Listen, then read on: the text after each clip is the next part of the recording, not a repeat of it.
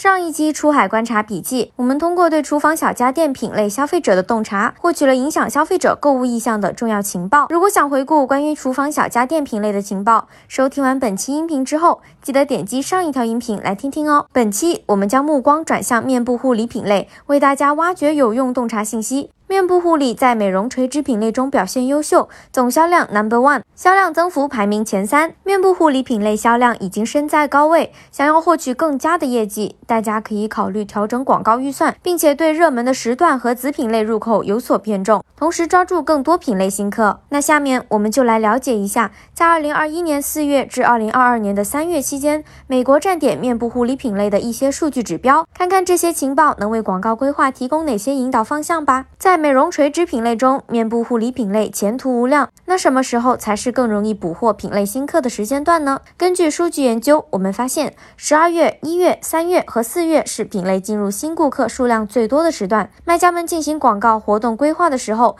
记得要抓住这些时间点，把握好机会哦。除了把握天时地利也很重要，清楚消费者更喜欢从哪个子品类进入，才能找到热门流量入口。根据数据显示，有百分之六十六的新客会通过面霜和精华这一子品类进入面部护理品类，百分之十六的新客会通过皮肤问题治疗来进入，百分之十四的新客会通过洗面奶来进入。那显而易见，针对面霜和精华这个热门子品类来大力推广，能够有效的触达更多新受众，更容易捕获新客流量。除了要找到热门子品类以外，了解消费者在购买面部护理产品前买了其他哪些品类的产品也很有用。根据据数据显示，有百分之七十八的品类新客在面部护理品类成单前也购买了其他品类的商品，其中专业护肤品在购买倾向排序的重叠品类中排名第一，高端护肤品排名第二，健康和美容护理排名第三。这些品类也是我们需要关注的，能成为产品的流量入口之一。